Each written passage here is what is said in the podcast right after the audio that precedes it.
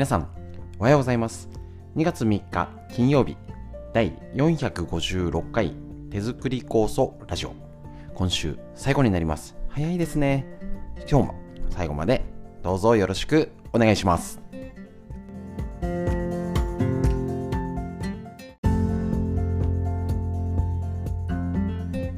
こちら手作り酵素ラジオは埼玉県本庄市にあります芦沢治療院よりお届けしております。私の母親が手作り酵素を始めて35年以上経ちまして、北海道帯広市にあります十勝金星社川村文夫先生に長年ご指導をいただいておりまして、家族で酵素を飲み、治療院ということで酵素の指導ですだったり、仕込み会やらせていただいております。コロナの影響でお届けの仕方をいろいろ工夫ですね、挑戦中でございまして、この一つがラジオ。耳から聞くことで、とっても、えーと、今ね、音声メディアいろいろありますからね、皆さん結構作業をしながら、家事をしながら、ながらで聞けるということで、大変好評いただいております。こちら、えっと、手作り酵素の、まあ、ことだけっていうに絞らずに、えっと、例えばこちらでね、えっと、腸のこととかね、発酵のこと、微生物のこともテーマに取り上げながら、えっと、連続シリーズとして脳のこと、大事大事ですね。今ねうつとか自律神経とかね認知症にならないために。また、えーと、みんな知りたい東洋医学の知恵ということでこそ絞らずに家族と聞けたりとか友達と情報をシェアできる。あなんかそれ勉強あ面白いかも。それ知らなかったなんてことをぜひ友達同士家族同士でシェアできるように、えっと、なっております。しえっと、ということは手作り酵素の、えっと、初めての方がこれを聞いてわかるという内容ではありませんのでちょっとねあの仕込むのはご自身で仕込んでいただいて出来上がった酵素のこの活用法っていうことで健康になる一つのお勉強と思って聞いていただければと思います。ということで本日今週最後になりますけれどもよろしくお願いします。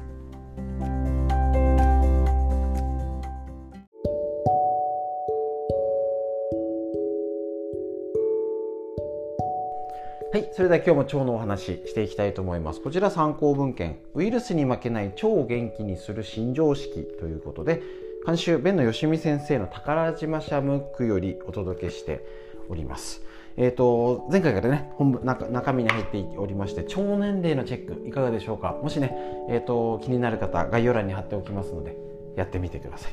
そうしましたら今日のページ一緒に勉強して腸のことねいろいろ考えてね、まあ、これを知るとやっぱ賢く健康ゲットしていきましょう。腸内はいつでも戦国時代勝負の鍵を握る日和見菌聞いたことありますね。事実新事実。人の腸内には1000種類以上の腸内細菌が住んでいます。その総重量は1人当たりなんと1から1.5キロ。びっくりですね。腸内だけでなく皮膚の表面や口腔内女性の膣内にも微生物が住んでいるので全てを合わせると腸以外も合わせると1人は2キロから2.5キロ。やばいですね。もうあの生まれたての赤ちゃんぐらいいるっていうことですね。すごい。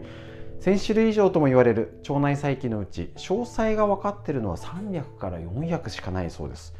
残りの600から700は純類にとって未知の菌。知らないんですね。これまでは詳細が分かっている菌のうち体にいい働きをする聞いたことある。善玉菌。ですね。悪い働きをする悪玉菌そして素性のわからない未知の菌は日和見菌として分類されてきました。日和見菌は善玉菌か悪玉菌か優位な方につく菌として勝負の鍵を握っている存在だったんですね。ところが昨今の遺伝子解析技術で解析することで未知の菌とされてきた日和見菌要はどっちかよく分かんないよって言われてたのがあの新たな分類が見えてきた。現在では日和見菌として分類されてきたほとんどの菌は体にとって大事です。有益な作用をもたらす酪酸っていうねのあの酪農の酪ですね。酪酸酸性菌であることが分かってきましたということなんですね。酪酸ちょっと聞き慣れないかもしれません。酪酸はがん細胞の抑制や免疫機能の正常化に大きな働きをする短鎖脂肪酸の一種。もう細かいことはいいですよ。で実は健康長寿なお年寄りの腸内にはこの酪酸酸性菌とビフィズス菌が560%の割合で進んでるそうです。長寿菌ってことですね。このことから酪酸酸性菌とビフィズス菌を合わせて長寿菌と命名。この長寿菌が腸内の6割以上を占めていれば健康の長寿のもちろんね絶対条件じゃないにしても腸のことがね長寿にも関わるっていうことがね特に最近分かってきたということなんです。そうすると結局なんたら菌ビフィズス菌要はこあの今まで分かってきた特定なものだけじゃなくて他の菌もいろいろ大事だよね。なのでいろんな菌を摂取するっていうのも大事ですし私やっぱりここでおすすめなのが甘酒。もちろんあと手作り酵素もそうですけどこれって分かんなくても発酵食品として取ろう。その中にきっともちろんね例えば乳酸菌が多いよとかもあると思うんですけど私ねあくまで研究は研究、ね、一つの目安になるんですけどやっぱいろんなものの中で生きてるっていうのが大事だと思うので要はこれが一つの乳酸菌なんたら菌だけを取ればいいじゃなくてやっぱり食品として甘酒取ろうよ手作り酵素取ろうよ他のねもしできたら漬物とかもやろうよっていうことがいろんなまだ分かっていない体にいいことするしかもそれが長寿菌健康にまでねがん細胞の抑制や免疫機能を正常化するまでの働きっていうことが分かってきてるってことになると思うんですね。なのでぜひ皆さんがもし発酵食品作ったりなんかちょっとした漬物でもいいんです。ね、それがちゃんと体にとっていいんだ、ね、ただの味噌汁じゃない。最高の味噌汁、ね、手作りの生きた味噌だったり。すると生きた微生物を取る発酵食品で腸のためにすることは長生きにもつながるっていうこと。これをね知ってないと昔の生活とかしてなんかこれは体にいいのかなって言ったらもったいないですから。是非こういうお勉強をちょっとするだけでああなるほどだから超元気にしなきゃなんだってことが分かると思いますし例えばその腸年齢チェックしましたでしょうか。まずい方はやらないとやばいよねってことが分かると思います。だから今こそ腸元気にしていきましょう。腸の話以上です。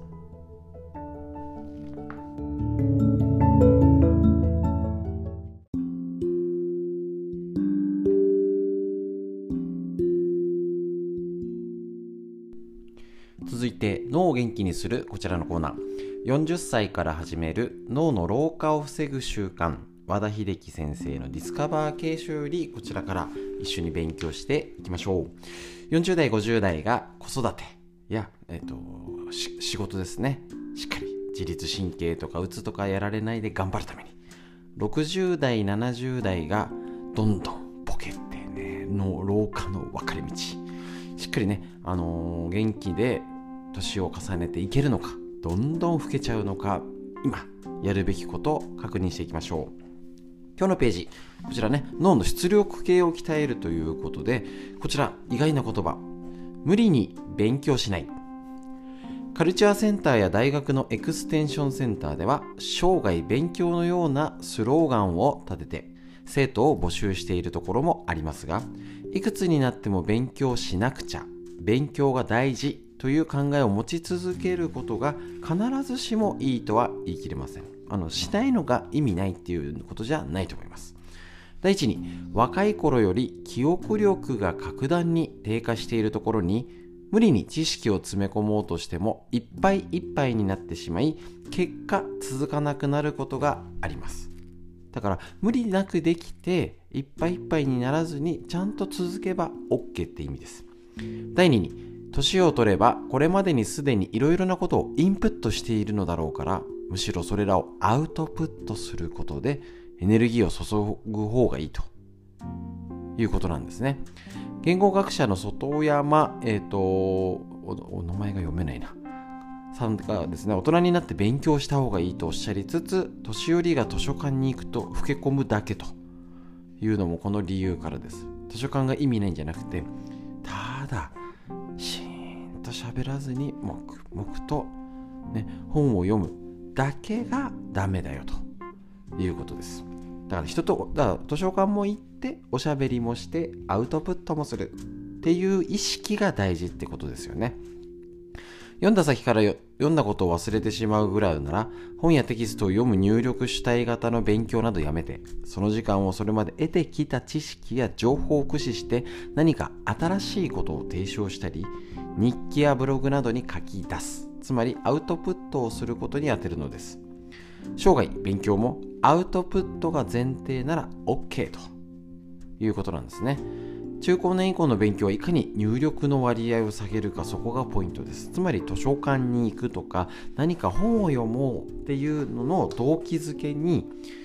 誰々に教えるためにとか本にまとめようとか要約しようですね。だから今皆さんがこんなに酵素だなんだいろいろ情報を入力するだけだともったいない。つまりこれをどう聞くか。誰かを想定して旦那ね聞いてくれれば旦那さんあんま聞いてくれないと うんえっ、ー、とお友達だったり誰かにこのラジオの中身とかストレッチとかを教えようと思って聞くのと。ただなんかうんうんなるほどなるほどだけだと忘れるだけっていうもったいない。だからそれを、えーともっといいものにするためにはアウトプットする前提で聞くってことです。アウトプットするために要約したりとかただただただ、えっと、箇条書きにしてポイントを押さえるのもありそのまんま言葉を書き写すのもありそういうアウトプット前提の勉強で図書館行ったりそのための補足するための本を読むっていうんだと要は人に教えるために本を調べる。っていうととってもいいアウトプット。もちろんこれ40代からなのですいません私40を過ぎましてですね。最高のアウトプット。毎日毎日やらせていただいております。お付き合いいただきありがとうございます。最高の脳の活性化。ということで脳のお話以上です。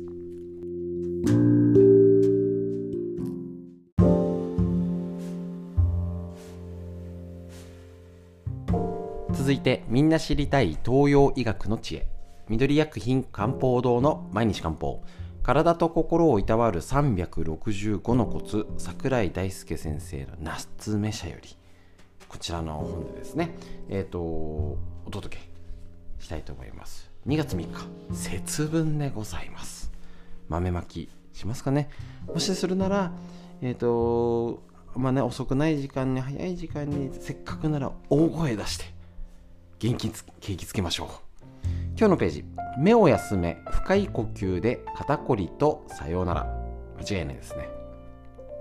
近年デスクワークをしている人の多くはパソコン作業が伴い朝から晩までモニターとにらめっこしているという状況も少なくないでしょう。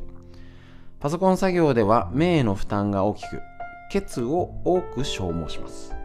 すると血流の悪化に拍車がかかり肩の痛みにつながります。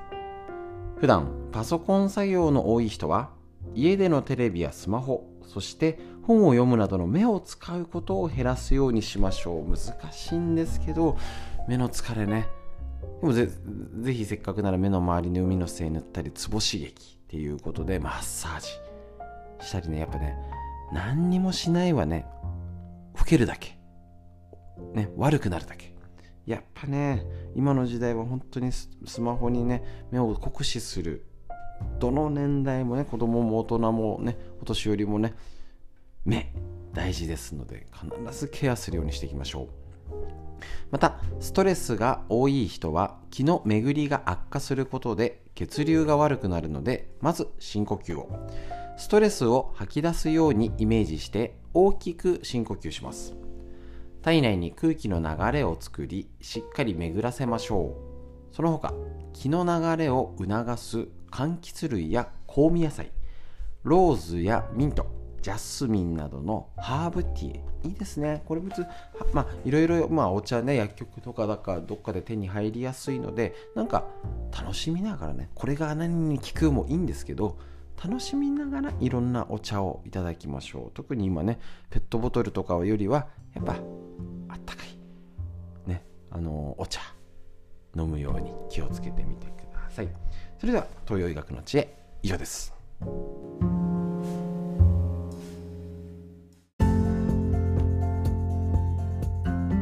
はい、ということで以上になります。いかがでしたでしょうか？あっという間に1週間が終わっちゃいまして、節分が終わりまして、一応明日から暦の上では春になります。ぜひね、えっ、ー、と、こちら、しっかりやっていきましょう。春に向けてね、暑いも春の構想の時期ですね。最後にお知らせになります。こちら、えっと、3月5日に健康を考える会ということで手作り酵素ですね。だいたいだんだん詳細を詰めていきたいんですけど、えっと、3月5日の午後1時から4時、芦沢治療院にて予定をしておりまして、ちょっと人数を制限して、あとはなるべく、えっと、ライブ配信でということになります。一応今の予定だと、えっと、ライブ配信といろいろちょっとね、あの今回 DVD もつけて、やろうかなと思ってますけれども値段を前と変わらずに今回ちょっとね15周年特別価格ということで3300円でいけたらと思いますのでぜひぜひよろしくお願いします。またねあの詳細は案内お知らせ、えーと、送りますのでで詳しいのを聞きたい方は直接お問い合わせいただければと思います。ということで最後深呼吸しましょう。しっかり息吸って吐いて。上を見上げて空を見上げてね。背中背筋丸まってますよ。しっかり息吸って。吐いて。素敵な一日が始まりました。皆さんにとってより良い一日より良い週末になりますように。本日も最後までお聴きくださいましてありがとうございました。